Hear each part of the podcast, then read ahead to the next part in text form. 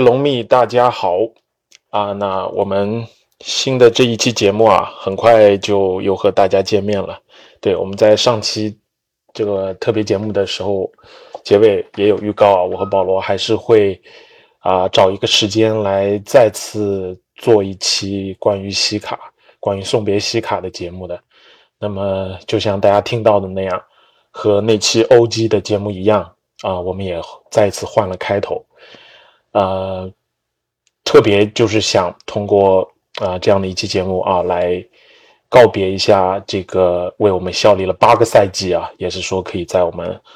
多伦多猛龙队史地位上非常重要的一个人，也可以说是我们自己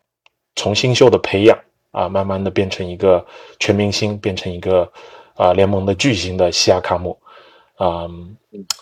对我们的意义确实是非常非常重大的。那么到今天为止啊，西卡已经离开球队五天了。西卡也在印第安纳完成了首秀，不知道这五个昼夜，给龙蜜是一个什么样的心情？不知道会不会像歌里唱的那样，上天啊，难道你看不出我很爱他？怎么明明相爱的两个人，你却要拆散他们呢？上天啊，你千万不要偷偷告诉他，在这五个夜深人静的夜晚。有很多人在想他，我也想对印第安纳的球迷说，以后的日子，请你们好好的照顾他。我们龙蜜不在他身边的时候，请你们不要欺负他。我也想说，希望西卡不会再有这次离开那样的伤心和无奈，别再让人走进他的心里，最后却又离开他，因为我们不愿再看见他流泪了。我想这样一段开场白也算是对西卡告别的一个回应吧。西卡真的是我们龙迷心中啊、呃、永远的爱。我想保罗一定也和我的心情一样，可能还是会有些沉重。这个赛季呢，随着欧基和西卡的离开，也算是预示着一个新的时代的开始。而且我们原先的那套班底啊，就是一呃一八一九夺冠的那套班底，也算是全全部的离开了，所以嗯，不知道就是就是大家在在这个节骨眼上是否嗯有有一些感伤。我那天西卡离开的时候，我就啊、再次翻出了我在 OG 那期节目里讲过的那那张图片，发了一个朋友圈。我当时就感觉有一一丝感慨吧，就好像。那首诗里说的那样，雕栏玉砌应犹在，只是朱颜改。真的这一批人基本上都离开了。就再看看现在猛龙这个替补席也好啊，球员席也好，就你可能熟悉的面孔真的没有几张了。很多人都是这几个赛季才刚刚新过来的，像预示着旧的时代的告别，也预示着一个新的时代的开始啊。那过去的那个时代，可能给我们龙蜜带来了太多太多的美好和辉煌。可以说那一批人，他们是真正的，呃，成为呃可以喊那个“北京之王”口号的那一批人。我想他们也是这个北京文化的先行者和执行者。所以呢，我们就想通过这样一期节目，啊、来特别的啊、讲一讲西卡，讲一讲那一代人吧。对，那么呃，在开头这样的一个煽情的开头之后啊，我们还是要平复一下我们的心情，呃，来来看一看，来来就是嗯回顾回顾西卡在猛龙的啊这些这几年这八年八个赛季的点点滴滴啊。首先还是想说，呃，在刚刚过去那一周，我们都看到了西卡深情的告别信啊，我想每一个人应该都看了。非常非常深情，非常非常长。我想也不，也就是因为那样一封信，才让我们，呃，这些天可能都心里头有很多的伤感，很多的不舍。也是那样一封信，可能促使我们专门准备这样一期节目，来回顾一下西卡。对，我不知道保罗你这几天是什么心情啊？尤其是看完他那封告别信。这篇信我中文和英文都看，呃，中文标题我觉得翻的挺不错的。嗯。叫篮球离我飘四海，多伦多永远都是家。所以对于，对对对，这是虎扑上 不知道是对哪位大哥大姐，对这个我觉得他翻译的很很很很很抓精髓。那我觉得从呃我我读完他的这篇文章，从因为因为因为呃可能对我们这种呃从小就这个。飘离呃，远离家乡去出国，在异国他乡这儿留学生活的这些啊留学生们，从留学生的身份过来的话，就会有有有特别的感受吧。特别是读了西卡这篇文章，嗯，是的，就联想到可能我们自己经常呃，在十我自己可能是十十多年前，我们和这个这个 Jackie 都是十多年前从这个中国。来多伦多读书的嘛，然后也是在这里经历过一些呃不适应、一些挣扎、一些迷茫，然后慢慢慢慢在呃这个陌生的城市呃安家了。所以一晃十多年过去，也是把这个他乡当做异乡了，就是呃最后也也就在这里定居下来，然后。呃，也是通过呃猛龙看这个篮球，通过多伦多猛龙来逐渐找到对这座城市的一个归属感吧。我觉得从这个角度来看，西卡，嗯呃，跟我们呃在读的时候，我觉得跟我们自己呃个人的这些呃人生的经历都是挺相似的，所以感触也特别深吧。他就从小，呃，他就讲到他从从这个从头开始怎么样。呃，接触篮球怎么样？在非洲，呃，通过一些机缘巧合的原因，参加了这个篮球无国界的训练营，然后又漂洋过海，呃，一个人来到美国去，呃，去到美国去那里去寻求他的篮球梦想。当然，这中间有这么多的挫折，包括最严重的一次打击就是他父亲的过世，并且还没有机会。没有机会，因为签证原因没机会回去看，看他呃参加他父亲的葬礼等等等等，呃，现在回顾起来看他，嗯呃后面这么呃这几年的取得的辉煌成就，啊还是呃挺唏嘘的吧，就是呃觉得呃真的是很不容易，每个人都有我们自己的故事啊，然后。当然，呃，落到呃，就是呃，不是不能叫落到现在的结局啊，只是说，呃，最终也是呃没有办法，就是走命运，就是让这个西卡呃没有办法终老猛龙，呃，当然我们之前也多多少少我自己啊有一些心理准备了，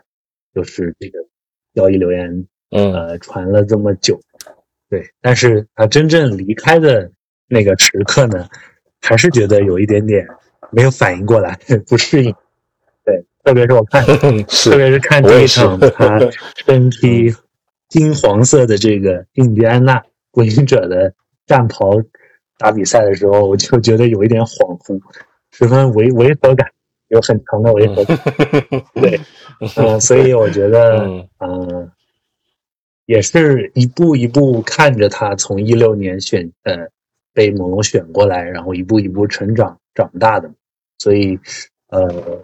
我我也觉得他在这篇文章里真的是掏心挖肺的，呃很很坦诚的讲了自己的讲述了自己的心路历程吧。所以我觉得，呃，对于我们来说，呃，每一次西卡回来，我们都都他都值得一个 standing ovation，就是全场的鼓励，呃，全场的这个鼓掌和致敬。是，所以，呃，希望他未来一路顺风吧。然后猛龙也是，呃，借着呃他这个见证了他的这个借着他的离开，就完成了我们说重建或者说是呃新的旅程的第一步吧。所以啊，我我就是觉得呃还是挺感慨的，就是一个时代的结束。嗯，其实就是我我我也是有有有。这种跟保罗很相同的这种感觉啊，就是因为西卡，呃，虽说我们这一个赛季就是不不光是是是这个啊这个赛季了，其实上个赛季就开始了，我们也为猛龙出谋划策的时候，我们很多的方案都是交易掉他，但是当他真正离开的时候，当他的传言越传越真，当他被交易的消息真的是出现的那一刻。心里还是会挺挺不舍得他的，尤其是当看到他如此深情的这封告别信之后，就像保罗说的掏心掏肺之后，更加会对他这八个赛季对我们给我们留下的记忆，就是非常的不舍，非常的感动。对，而且呃，这个我我觉得其实西卡是猛龙自己选的球员，就像我开头讲的，你是从一个新秀选，然后。逐渐逐渐培养成一个，呃，球队的顶梁柱，一个全明星，甚至是一个在联盟当中非常顶级的这样的一个球星。对，就是就是当这样的一个人离开的时候，你会呃很唏嘘，会有一些无奈。呃，当然就是这种无奈，可能更多的是因为我们知道，就像西卡告别信里讲的那样，呃，多伦多选择了另外一个方向，对吧？然后我我其实最最当时难受的就是他的开头，当他的经纪人可能告诉他就是，呃，基本上离队是已成定局了，要去想下一步计划的时候，让他去想，他最最好去哪里或者最喜欢去哪里，他想了半天，思考了半天，回给他经纪人一句话，还是多伦多，就是那种感觉，可能我觉得在那段时间吧。就是说，整个整个谈续约啊，包括这种交易流连的风波，这段时间肯定西卡心里面是挺心碎的一个状态，因为他对于这支球队、对于这个城市所付出的爱，所付出的这一切，可能啊，这个结局可能不是他最想要的，或者最美好的，对吧？我想在新闻发布会上面，吴总对对他的道歉，对于这个这个这个这段时间过去的。在沟通上的不到位的道歉，我觉得也是发自心底吧。确实也是管理层做的不是特别好的地方，在在这点上面啊，对于一个这么八年的一个工程来讲，以这样的一个结局收场，呃，有点儿有一点点不不是那么体面，可能在在在这个上面对。而且我我也挺同意啊，就是因为西卡是国际球员嘛，其实猛龙这个地方，我们上上次。上期节目跟站长一起讲啊，他说英城也是一个无人问津的地方，其实猛龙更加是，多伦多更加是，这毕竟是一个美国的联盟，所以你对比咱们刚才说的那一批功勋老将的离开，我想没有一个人的感情可能能超过西卡。就对于对于这个这座城市来讲，他们更多的都是美国球员，然后他们离开到别的城市。他们可能会更熟悉一点，但是对于一个一个国际球员，他来到这个地方，真的已经把他当成呃家了，当成一个第二故乡了。这个时候再要离开，再回到去到别的城市，那相当于他要第二次去适应一个新的生活。但很多人回到美国，可能很会习惯的多，但西卡不同，对啊，所以我觉得，嗯，这也是。挺特别的一个地方嘛，这就为什么很多的时候我们选的国际球员会比较多，或者国际球员我们比较留得住，呃，比较留得住，然后国际球员也比较愿意为本龙来效力的原因吧。我觉得就这种归属感，确实，保罗刚才讲到了我们自身的一个感受，我也是一样，就是可能那个很小很小的年纪，就是属于那种嗯，就是正值青春期的时候，就是就来到来到了异国他乡，从从从呃大洋彼岸的那一侧飞到了这一侧。对，肯定刚到的时候，初来乍到有很多很多的不容易。我既看想到这个西卡在这个这个篇文章里面写到这种考车的经历啊，对吧？这种对于食物啊，对于思念，我我觉得西卡其实是一个非常恋家的孩子，就是也是一个比较比较比较内向，或者说一个感情比较细腻的一个人。我这我觉得他这点跟我特别像。我刚刚到这边的时候也是很不适应，就很很想家。对，可能，但是其实很幸运了。我觉得多伦多是一个比较容易让让外来的人融入到这个地方，因为这里这多伦多本来就是一个一个大熔炉，一个多语言化的一个城市，什么国家的人都有。本来加拿大就是一个移民国家嘛，对吧？然后也没有什么种族歧视啊，也没有，就大家都是非常友好的。对，就是所以关键是衣食住行生活特别方便。就我们可能比西卡来的要早。我们像我的话，就是 零零九年就过来了。西卡到的时候，那那已经是一一六一七年，那那时候就是其实多伦多就更加这个繁荣了，或者说这个这个呃各个地方的美食啊，这个生活用品啊，这种这种元素啊，就像他自己说，他能找到这个喀麦隆是吧？烤肉啊，什什么炸香蕉啊，这种东西，就是 就是。这种非常有非洲元素、非洲文化的东西，他马上就可以找到。他好感觉好像就是来到了第第二故乡一样的。这可能是他去到美国的城市，可能不一定能感受到的。我觉得，嗯，所以这也是为什么他那么热爱多伦多，或者说当时就是这种这种呃机缘巧合的这样的一个 pick。选秀权的 pick 让他来到这个这个城市，他可以这么快的适应这个联盟，几个赛季就拿到了这个进步最快球员，然后就进了全明星，甚至最后夺冠。我觉得对他整个这个这这个职业生涯履历都是有帮助的，就这种快速的融入啊。那么再说到就是他刚才讲到了，就是他他这段履历确实，西卡的整个职业生涯也是就是可能猛龙关注度啊，大家可能。不知道加拿大最关注的不是篮球，对吧？最关注的是冰球。其实，在早期猛龙舰队，我们以前队史里也讲过，就是这这个，嗯，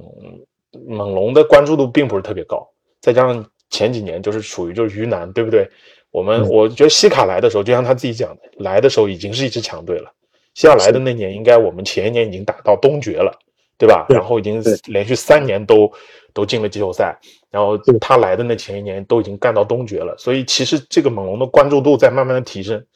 但西卡整个职业生涯的这前期，应该就是猛龙的一个一个制高点，或者说就猛龙热吧，在在席卷加拿大，在风靡加拿大。对，有篮球的这个热度也是就是逐渐的升高。这就是可能，嗯，这也就是为什么可能很多的龙迷舍不得西卡的一点，就因为。在这样的一个关注度之下的一个自己孕育出来的球员的离开，这种思念是是非常非常深刻的，对吧？所以这也算是是对西卡的这封告别信的一个解读吧，一个一个一个回顾吧。对，希望他能够真的像保罗说的那样，嗯，去到一个新的地方，可以继续更好的他的职业生涯。不管怎么样，总希望他能打得更好，他能。在另外的一个地方获得更多的荣誉吧。嗯，Yeah，对，虽然我们可能是有点不舍哈，或者说看到他穿着 像保罗说的穿的印印第安纳的球衣是有点违和感，但是还是希望他能够在新的地方，在他职业生涯的第二个阶段嘛，能够能够嗯更好吧。嗯嗯嗯，Yeah，好，那我们就可以简单的来回顾一下西卡的这个这个。啊，八个赛季吧，然后看看他都给我们留下什么了，然后我们也可以来聊一聊他的这样的一个历史的地位哈。对，所以我还是先说一下西卡的个人荣誉吧。啊，他在多伦多，我们都知道拿到了第一个啊职业生涯第一个总冠军，也是到目前为止的唯一一个总冠军，也是我们猛龙唯一的一个总冠军。对，嗯，然后一八一九赛季他是进步最快球员奖。然后西卡获得过五次的周最佳，进过一次二阵，进过一次三阵，啊，二阵是在一九二零赛季，三阵是二一二赛季，然后入选过两次全明星，分别是二二三赛季和一九二零赛季。对，那都是我们啊眼不前的事儿啊，就 所以印象比较深刻。然后我们看看这个西卡在队史的一个地位啊，我就细查了一下，我就发现西卡地位确实不低，他基本所有基本上核心数据栏都在猛龙的历史前十，然后里面这其中可能百分之七八十的数据吧，它都能够排到猛龙队史的前五。就首先我们看他的得分是排在猛龙队史的第五位，总篮板啊，刚才说的是总得分，总篮板是第三，总助攻是第五，总抢断是第十，总盖帽是第九，然后三分的总命中数是排在第八，三分的总出手数是排在第五，然后投篮的总命中数是第五，出手数也是第五，罚球数呢也是第五，罚球出手呢也是第五，然后他的三双数呢是排在第二。出场数呢是排在第五，上场时间呢也是排在第五，所以是不是可以说 西卡是猛龙队史第五人？对，你看这里有好多好多的第五，全是五，然后对，全是五，嗯然后嗯，然后我看了一下，他这八个赛季，除了他的新秀赛季以外，新秀赛季可能出场数据比较比较没有那么多的可比性啊或者参照性，除了那个赛季以外，他剩下的七个赛季。他们他赛季的总的正负值和净效率全部是正的，也就是说他在场上给球队带来的影响啊是正面的影响，也是非常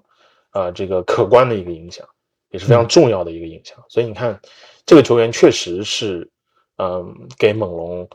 啊就是说可以说战功累累吧，这个留下了很多很多的重要的浓墨重彩的几笔，对吧？嗯，也保罗恩。你怎么感觉这这块儿？嗯，对，我觉得，我觉得前五是，呃，挺稳的。我个人觉得，嗯，甚至啊、如果综合他在猛龙待的时长，然后就从历史的地位角度来看，从综合他的时长，他所取得的荣誉和他对，呃，那就这个啊、无论是个人荣誉还是集体荣誉来说。他可以竞争一下，就是呃 top three 的这个这个前三名，猛龙队史前三人的这个这个名号。对，那当然从绝对实力来说，可能前五，呃，就将将能够到。就如果我们咱们数一数，就是绝对实力上，在猛龙效力，我不管他时间多长，对吧？呃，讲效效力过一年的小卡。对吧？这个是一年就带队夺冠的，这个不用说了。然后，呃，垃圾垃圾兄弟，咱们两位垃圾兄弟德罗赞，对，应该在他之上。嗯，呃，对对对，嗯，当然你说，呃，阿赞是拿过很多次全明星和最佳阵容的，我觉得应该，无论是实力和历史地位，可能还是在西卡上面一点，虽然没拿过冠军。对，然后老队长的话就不用说了，这个，呃。也是历史毫无争议的猛龙第一人，对。啊，对，毫无争议的第一人，对，嗯，然后呃，接下来就是我我们想到的主要的两位就是卡特和这个波什，对吧？对，卡特这个划时代的猛龙的，呃，把猛龙提高到一个全全球可谓全 NBA 或者是呃全联呃全美乃至在世界上都有一定关注度，就是因为。这个、嗯、这个飞人卡特的横空出世，所以嗯，他的这个历史地位在在猛龙这个队史中，可能肯定也是不可忽略的一一笔印记吧。对，然后就是这个二零零零两千年的二十一世纪头十年这个波什的时代，那嗯嗯、呃，波什我们知道他待在猛龙待了应该是。七八年吧，也是七八年，跟西卡差不多。呃、对，就是在这个去迈阿密组三巨头之前啊，然后他也是在这期间多次的全明星啊。不过他好像最佳阵容只进过一次，好像是二阵。嗯、对我之前查了一下啊，但是他基本上是连续应该是五六个赛季都是二十加十左右的数据，就是那八年中至少有六年，嗯，六七年都是二十加十的稳定数据，并且带队这个进了带猛龙进了两次季后赛啊，虽然都是一轮游，但是也算是单核带队把猛龙拖进这个季后赛的这个嗯。呃水平啊，所以嗯。呃从硬实力上来说，西卡至少是跟这就我们说的这 top five 了，这这这前面这五个人是一个级别的吧？对，对，一个级然后别的，再加上他有这个总冠军的呃加成，所以我觉得他嗯至至少是 top 呃前三到前五的这个这个水这个这个历史地位是肯定有的。嗯。然后多说一句退役球衣的事儿啊，我觉得没没的没得说的，肯定会退役的。肯定会退役 这啊个，对这这个球衣肯定会退役。嗯，我咱们队史也也还没退役过呢不阔绰，对 对一件退役球衣都没有，所以我觉得对，呃，按咱们这个组上的这个履历，他西卡这一份儿就是基本上没有什么争议了。对嗯，是对，因为毕竟有总冠军的这个荣誉在这里。对，因为一般是你你这个冠军阵容，它至于一个球队的意义是挺不一样的。对，即便有的有的有的球员只是在这个球队效力过一个赛季，就像小卡那样的，我觉得嗯都就是对于整个球队的意义就也是非常非常不一样。因为夺冠这个东西确实太重要了，或者说它影响力太大了。Yeah，嗯嗯，其实其实我挺挺挺同意保罗讲的，因为球衣退役这块确实，呃，我们祖上确实不富裕，一件没有。我们应该是是属于这个嗯联盟唯二的两支啊，就剩下两支了，一件退役球衣都没有的。另外一支应该是快船，对，现在小卡所效力的球队，对，不知道啊，小卡这个是不是能够这两个球队都挂上一件球衣，将来。嗯，但是，我们回到西卡这个这个这个话题上啊，就是我觉得保罗说的挺对，挺挺挺重要。我们呃刚才列举的这些人，嗯、可能就是就是呃从猛龙整个队史来讲，这也基本上就是把所有重要的人都列出来了。就这些人的档次是其他球员没有办法啊匹敌的。你要拿出来讲啊，队史前五都有谁？那肯定是逃不出这几个人，对吧？刚才讲到这这个几个人，至于怎么个排法，可能有很多不同的说法，但是这一几个人一定是猛龙短短二十多年的队史当中非常非常重要的啊几个人了。那么从我在我看来，西卡确实是可以够到历史前五的一个水平，因为刚才我们讲到这个，嗯，可能他比较无法。啊，去去够的可能就是洛瑞和小卡德罗赞，德罗赞可能都有争议啊，对很多人会有不当。我觉得好比较不太有争议的，应该就是洛瑞，那这是毫无争议的，肯定是第一人。对，然后小卡呢，因为毕竟他这个虽然只效力了一年，但是他给我们的提升是太明显了。我前段时间还看过一个他在夺冠赛季那季后赛的一个集锦。那真的是场场 carry 啊，基本上 就是这这个这个能力确实强，所以因为总冠军基本上没有小卡是得不到总冠军的。对，当然，嗯，这个我们确实是有这个底蕴在，但是如果没有小卡，我觉得我们应该，呃，能能过得了，呃，这个那一年第一轮应该打魔术吧，对吧？第一轮能过魔术，第二轮打七六人都够呛。第三轮打雄鹿一样，我觉得这几个应该是冲不出去的，没有小卡，所以我觉得他历史第小卡历史地位应该是要排到前三位的。那么剩下的那那两个人啊，我觉得就就就比较话题比较有意思了，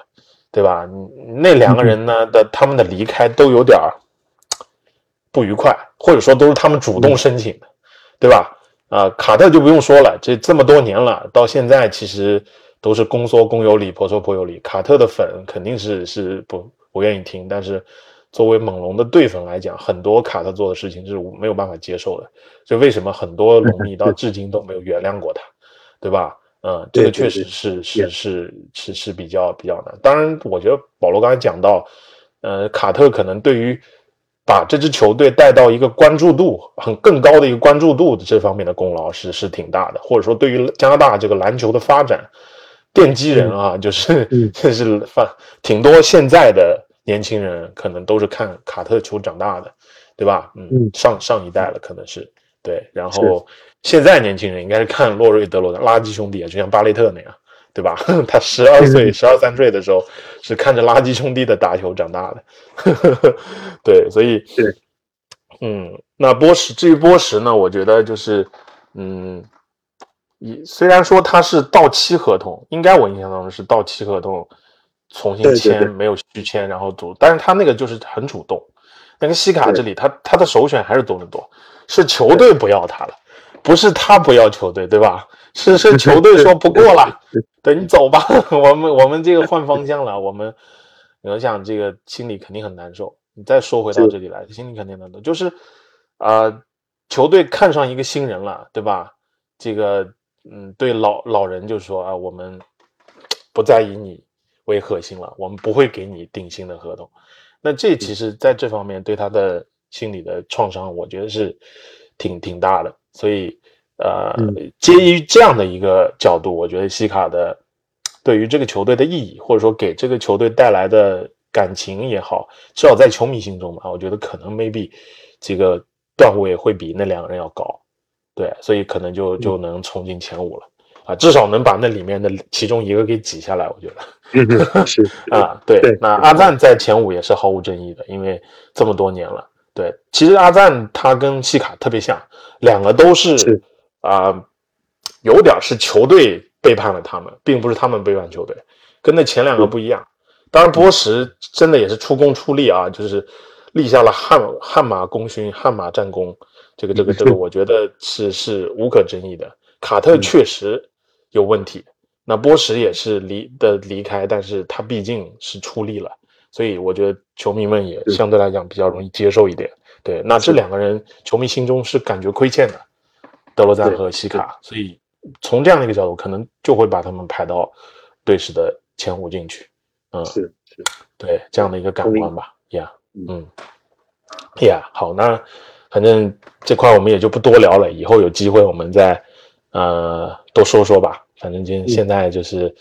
呃，毕竟这些人都还在打，好多人啊，对，最后希望有将来有一天西卡能够回到猛龙，呃，回到这个这片球场，然后升起他的球衣吧，啊、总会是有这样的一个愿景的。嗯，是，Yeah 好的，那关于西卡这块送别的，今天就就先到这儿。我们可以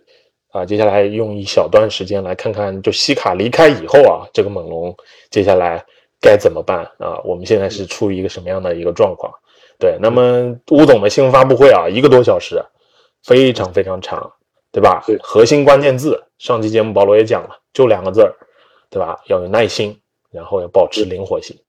对对，所以咱们可以细谈谈啊，保罗，你先说说吧，这个这个咱们的呃这个现实与未来是怎么样的？啊，基本就是，换句把这个重建，换句话说嘛，耐心，呃 保持灵活啊，多对，这个就是存存选秀权，然后呃慢慢培养我们呃就是这套新的新的这个核心阵容吧，算是这个 BBQ 啊，还加再加上应该博头呃短期内应该也不会不会有不会动，所以呃后面有报道也也说了，基本上应该就除了这四个人，呃巴恩斯、RJ、奎克利还有博头，其他人都是可以动的。嗯所以然后还有迪克，我觉得应该也啊对对对对对是吧？也忘了毕竟忘了才选的嘛。嗯是是是，对，基本上除了这五个人，其他人都都是呃，都都是可以可以摆可以在货架上，就是嗯这个合适的机会。对，嗯那呃，我们西卡离开后的三场球应该是一胜两负吧，对吧？嗯 第一第一场是大胜，然后后面两场就就就不行了。嗯嗯嗯当然，我我们也看出来，这确实是一个重建球队的水平，或者是在一个这个呃你没有了当家球星，然后以这个年轻球员为为主的呃为主力班底的这套这套阵容，打出确实呃，您看出来他的这个呃起伏啊和这个稳定性啊，都都都跟那种我们之前看惯了的往年的猛龙的强队的这种姿态，就是还是有挺大的挺大一段距离吧。对，啊，然后呃。我也挺期待，其实这个吴总啊，接下来会有哪一些操作，包括布鲁斯布朗的这个合同，还有这三个首轮签，呃，会有什么后续操作？我觉得都很值得一看。那然后，另外，呃，吴总其实也挺明确了，在这个呃交易呃这个发布会里也也说了，啊，他他很这个他很信任这个 Darko 这一套体系。他觉得他有信心，并且有耐心给 Darko 这套给 Darko 呃时间来去慢慢的去呃来去组建这个球队，慢慢去呃构建，慢慢去培养和开发这个球队，呃，并且也是呃给了他这套核心的阵容，所以呃他就根据还说他下面任务呢，也就是根据的呃这个方向来去做合适的。补枪去把这个拼图，呃，有可能的这些拼图可以给慢慢的给拼上，所以，嗯，呃，他也警告了这个广大球迷说，你们也要有耐心，呵 呵这个呃，重建的之路不会一帆风顺，对，当然他也说，呃，他也不说我们不像有一些球队要花个四五年一直在这个副班长。这个常年二十胜、三十胜的这种情况，他说这也不也不是他的这个初衷和愿望，所以他还是希望能够呃稳步的进步和提升的，就是在这几套这套核心阵容的底下，他是对这些球员还是有一些比较高的期望的，就是嗯嗯呃不是说能让你好几年都都都是在这个云南的。这种状态之下，嗯，所以呃也很期待吧，球队能够慢慢的、慢慢的呃进步，然后嗯，希望能够打出我们的所设想的那种篮球和这个提高这个稳定性，对对对，嗯，对，对，我觉得其实就是啊，真的走到了这一步，我觉得即便嗯。就是没有大家想象中那么好，就因为，呃，这个选回报啊，交易的回报啊，干嘛的，就就没有达到一个最大值，或者说没有没有兑现他们本身应该有的实力所兑现的那个筹码，对吧？但是毕竟我觉得前几年过去的一个一个一个这些不明确的方向，至少在这一刻明确了，对吧？然后。啊，咱们也一直说的这个问题啊，到到今天这一度这一刻，我们可以看到真正是明确了，然后可以把这些啊新的阵容能够以更好的方式去重组，对吧？rebuild 或者 retool 都可以来说 这种这种讲法，对吧？反正现在就就就方向性上面，我觉得挺好的，对。即便是不舍，但是你知道到了这个节骨眼上，你不做这样的改变，你可能永远不知道自己要往哪个方向走啊。那咱们上上上期节目聊西卡的时候，一直聊到的这个心经空间，对吧？咱们现在这个问题也不存在了，这就是我想吴总说的这个灵活性，包括还有后续的交易。现在嗯，炒的比较热的，对吧？像换过来的布鲁斯布朗的这个这个这个合同，对吧？以及他所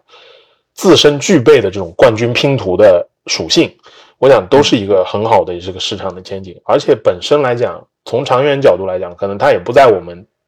的计划当中，对吧？这个球员可能很好用，也也将他首首秀就挺不错的，那确实即插即用，马上进这个决胜阵容，包括他的正负值啊，真是相当的可观。但是。我们也可以看到，就是本身来讲，他布鲁斯布朗这个人来讲，他可能未必对多伦多有多大的一个感情，对吧？昨天就能看出来，这个赛后的采访，对，然后他自己是否把这个地，这个这个多伦多当成他职业生涯的一个新的一个开始，我看未必。那再加上吴总本身就对于这个合同是挺有兴趣再去啊琢磨琢磨的，再去做一些后续的改变的。我觉得这个也是他说的这个呃灵活性，对吧？然后这个再讲到这个三个选秀权所带来的这种变化，那众所周知的选秀小年，以如果我们自己啊 tank 了。然后运气还不错，把这个 前路保护的给保护下来了。那我们就是四个选秀权了，对吧？一个乐透，两个首轮末，再加一个次轮出。那你就像我们现在阵容太多了，年轻人，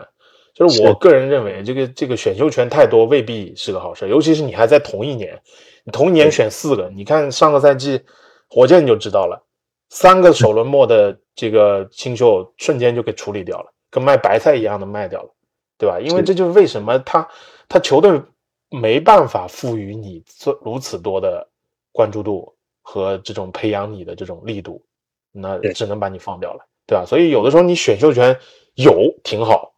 啊，你多了其实属于有点有点呃矫枉过正了的那个意思，对吧？那囤那么多确实到后面不一定值钱了。而选秀权这个东西啊，你在没有选之前，它挺。挺值钱的，就像彩票一样，你对它有一个幻想，等你选完了之后，你再想去拿，你说我这个是首轮秀啊，嗯嗯，再再跟人家去交易的时候，就未必有这个效果了，是吧？所以我觉得从这个角度来讲，这三个首轮签可能也都是会在会在某些交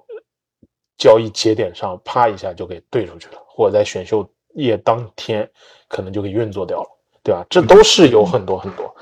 啊。可操控性的，所以我觉得现在我们就是从管理层的运作来讲，就是进可攻，退可守。因为本身这套 BBQ 的这套班底就明确了。至于这个阵容啊，现在可能众说纷纭啊，有的人看好，有的人不看好。但不管怎么样，你原先那套阵容一定是没有未来的。这套阵容也许有未来，但如果你还没你发现没有未来，你再来呗，再推倒呗。对吧？你这总是你不迈出这一步，你永远停在那一刻，你就是在浪费时间。等到你迈出这一步了，那你就是一步一步，你明天总比今天好，就是这样这样的一个。你还能更差吗？不能更差了，那只能更好了，对吧？嗯，这就是当年三国里头，对吧？火烧新野以后啊，这个诸葛亮还给刘备出主意说：“哎，这第一步怎么样？第二步怎么样？这个心系天下，最后。”这这可以，他们刘备问他：“你这咱都到这节骨眼上了，你还惦记着，对吧？一统天下呢？”他说：“这因为我们不能再比现在更差了，嗯，明天只会比今天好。对，所以我们现在不就也处于这样的一个一个状态当中吗？所以还是要保持耐心，这就是这个吴总发布会的第二个关键词：保持耐心。”对吧？那我们就加说说这个耐性吧。就是最刚才那个简单再说说啊，就是刚才保罗提到了这三场球，我觉得咱们龙蜜现在看球啊，就得有五种那个精神，要保持耐心。这三场球有一些很好的地方，有一些可能是挺辣眼的地方。虽然战绩啊，战绩现在肯定就不用特别在意了，不一定好到哪去，就基本上，嗯。你要说真烂呢，烂不到哪儿去。但你要说能有惊喜啊，很多人还在想是不是冲冲附加赛啊？目前来看啊，确实在很多地方是是差一点的，对吧？我是这样的一种感觉，可能到最后，呃，保不齐还是这么这么倒数前前十，说倒数前七的这样的一个位置，就最后看运气了。那个首轮能不能啊留住啊？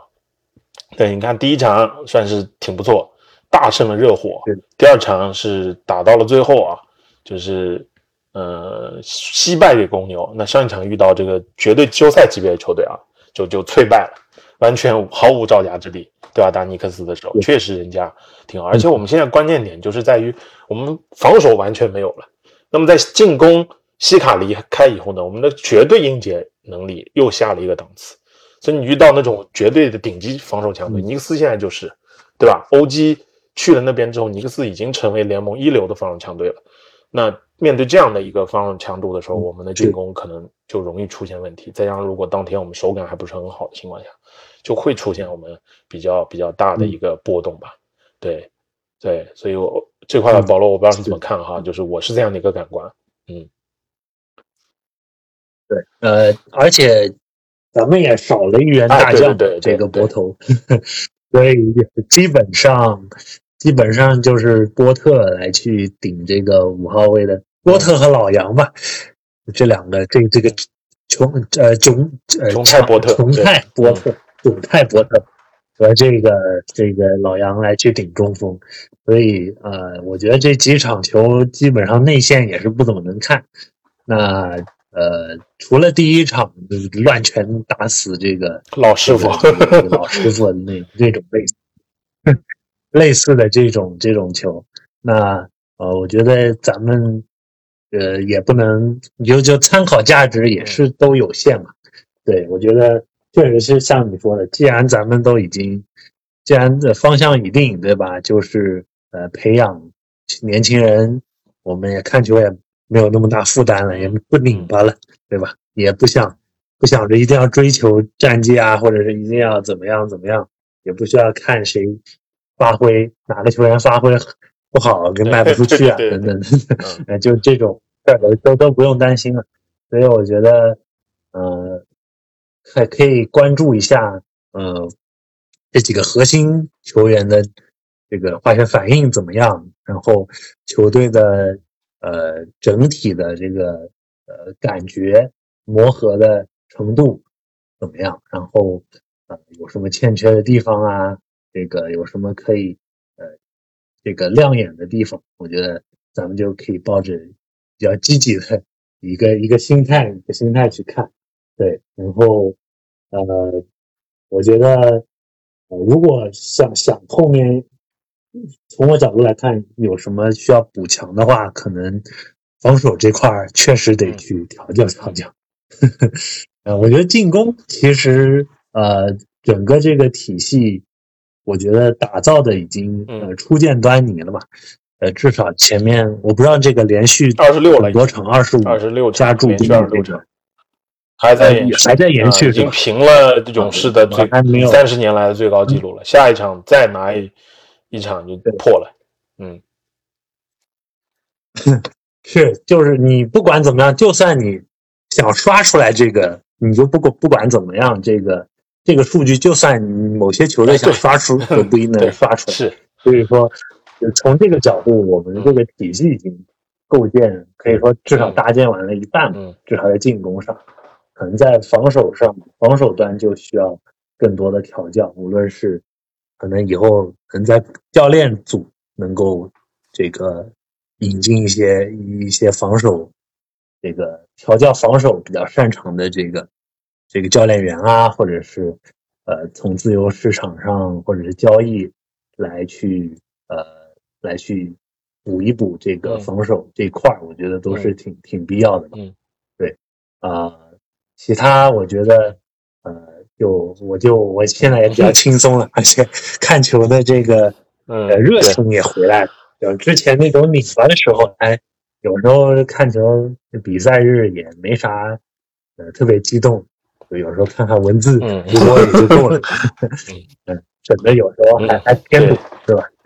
嗯，现在就而且我觉得另外我就想说的，我们的这个核心，我们新龙王、小龙王。巴恩斯还是非常让我们期待的。你看他西卡离开以后，明显这个使用率又回来了，对吧？然后这个之前一直在说的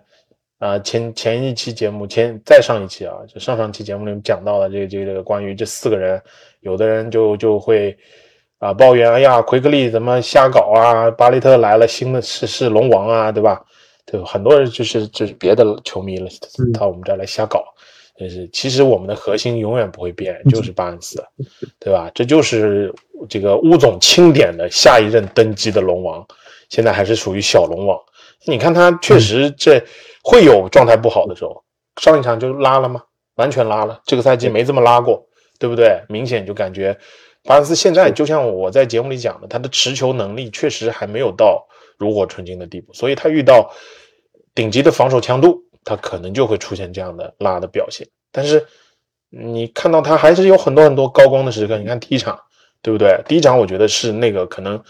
呃，保罗说乱拳打死老师傅啊，但第一场可能当时就给我们非常大的一个惊喜。这种惊喜就在于说，前段嗯前上半场啊，这前三节啊两节半就全对开，整个就是一个对吧？水银泻地一般的进攻，然后是多点开花，人人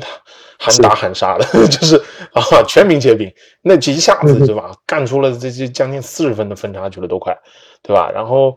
嗯，下半场后后第三节后半段一下子一度被追到第十三分啊，第四节小白就站出来了，对吧？包办了最后二十五分当中的啊，不是最后二十五分钟，就那个节点二十五分中的二十三分，他是得分加助攻。不是他自己得分啊，单干单打，要不就是他通过单打出来的空间传出去的球，人家队友投进了。这二十五分当中，二十三分都是跟他有关的。那最后三差不多三分钟，热热火就投子认负了，比赛进入垃圾时间了，对吧？所以这这明显你感觉到就是一个剧本，非常美好的一个剧本，对吧？我们中间有波折，然后前前面是一个高进攻高潮，然后出现波动了，有波折，第四节是吧？球星降临了，拯救这一切，这非常完美的美国的英雄主义的剧本。对，然后你看打公牛也是，第四节明显小巴就是出来扛，然后各个让他打，但是你看他有失误啊，关键回合他失误了，前面几个都干净了，最后咬分的时候那个就是绝杀欧准绝杀的这样的一个球他失误了，对，所以关键回合他有失误，他上一场他整整场拉了。这些都是起伏的一个表现，但是你能看到，确实这个球员是有超巨胚子的影子的，你就是值得培养。交易掉西卡，就是现在把球队的责责任交给他了。那你要赋予的就是耐心。吴总都说他现在都是属于啊，还没有到这个啊这个这个地位，但是你是赋予他这个方向的，让他去扛的，给他耐心，让他成长。对吧？而且这个赛季确实，巴恩斯他在第四节的表现是非常非常好的。这里有一种数据啊，就是在第四节巴恩斯一个得就是全面的一个表现。他单节第四节的得分总得分是排在联盟第五位，总篮板是排在联盟第二位，总助攻排在联盟第四位，总抢断第一位，啊，这个总盖帽第八位，就是单节啊，第四节单节进攻篮板第一位。就是非常厉害，这就是已经是一个关键先生的表现了，对吧？联盟当中数得上号的关键先生的表现，而且在第四节的真实命中率能达到百分之六十一点九，这排在全联盟的第六位，基本上都在前五，前五左右。是，所以你是你不培养这样的球员，培养什么呢？对吧？所以说一千道一万，我们猛龙的未来或者上限在哪里，能否重建成功，就看斯科蒂巴恩斯一个人，对吧？觊觎这一生。早一个赛季之前，我们都说了，手握钥匙的男人是他，对吧？所以，嗯，我们跟别的球队重建不一样，就是别的球队重建就是卖人卖完以后，你得重新找到底谁建队。我们是球队里面已经有现成的了，对吧？围绕他重新开始就可以了。嗯呀，所以我想，大家总还是要对未来抱有期待的吧？就像保罗那样，我们看球重新找回激情，好吧？嗯，慢慢的把。后半赛季给走完。好的，那今天这个节目呢，我们也聊挺多了哈，就就就就聊这么多了。那么最后就想说一说，这个这个，嗯，西卡要回来，很快就要回来了。那一天是情人节，二月十四号，也是全明星赛前的最后一场比赛。猛龙在主场对阵印第安纳步行者。那看了这个西卡那封深情告白信的这个朋友们，应该。知道我想要说什么，就在这个这个这个西卡在全文的结尾有讲到一个小故事啊，就是说他在唱国歌仪式的时候，他经常会往看台上瞄，看有谁穿着他的球衣，因为刚他刚到球队的时候，明显他的这个关注度是不够的，直到他看到第一件有人身穿他的球衣所带给他那种震撼啊，所以他非常在意这个事情吧，或者说这个事情对他。是一个很大的一个鼓舞，会让他觉得太棒了，对吧？所以他也有讲到，希望他再次回到主场的时候，作为对手的身份回到这个 Scotia Arena 的时候，可以看到也有也有看台上有人能穿到穿着他四十三号的球衣。对，所以我呢已经买好票了，对，而且我买了一个客队的。位置就是替补席的那个区域的票，离他还挺近的。对我希望那天可以啊，穿着他的球衣去喊他的名字，让他看到我看到了他的信。对，所以对，我不知道保罗啊，你你有没有同样的感受？对我，我其实他那篇文章里，我还确实在最后那个结尾的地方，我读了，我就想，那不得赶紧动员全全多伦多的龙迷，反正是全世界龙迷，呃，反正能去嗯现场的，对吧？都给能有西卡球衣都得给穿上来，呃，回应，对吧？我咱们西卡对咱们的一片忠心。对，虽然这个争议，呃，是冷酷无情的，但是对吧？这个，呃，我们也这个乌乌总他自己也说，他他跟西卡的关系远远超过这些生意上的嗯可能有一些所谓的不愉快，或者是啊、嗯这种分歧吧。就是他他们俩他们是作为呃叫形形同父子，或者是呃这就嗯这么说也不为过了。就是呃从小就看着西卡长大的一个他的领一个这样的一个一一种一种关系，所以对对对，所以呃，我觉得无论在生意场上呃发生什么，无论这个跟球队的缘分能不能走到最后，有种种不同的因素导致，但是呃，在情谊上啊、呃我觉得呃真的是呃农民们也要呃我呃叫叫回应回馈，好好的去去去报答和回馈西卡的这份忠心吧，也是呃让让他知道我们也是对他呃只有这个爱意，没有这个呃任何的啊、或者是不满意等等等等，呃也是知道呃这个不是说球队不要他了，嗯、或者或者是就算这这这是一个很无情的商业决定决定，但是他丝毫不会影响球迷，呃跟呃我们呃他跟这个咱们这个这座城市和这个对龙迷们的关系，也而且那天是一个非常有意义的日子，那天是情人节，对吧？从某个角度来讲，西卡就是是我们每一个人、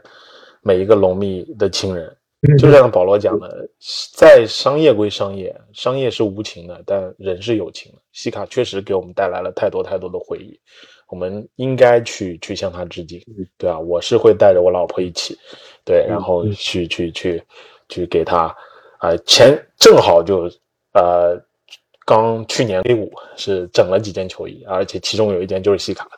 我这手上还有一个西卡的签名篮球呢，嗯。对，是，对，就是所以我特地挑了这个离他比较近的位置，希望能够能够让他看到。我想那天他肯定是，据说现在票基本上买不到了，快，就是有有人在交易前两天就 就收购了，就知道，就结果西卡这封信一出来，我估计助推了一把还，所以这导这个二对票贩子们可能就发了，对，然后对，所以对对对，嗯，应该那天我觉得会座无虚席，而且应该会看见啊、呃密密麻麻的四十三号，各种不同的款式、不同的这个这个这个这个颜色啊，这个这看台上，我觉得会挺有意义的。对呀，好嘞，我们说挺多了，对，是那么呃，最后呢，我也选了一首歌，就让我们用这一首歌来送别我们所有龙蜜的爱人，永远属于多伦多的帕斯卡尔·西亚卡姆。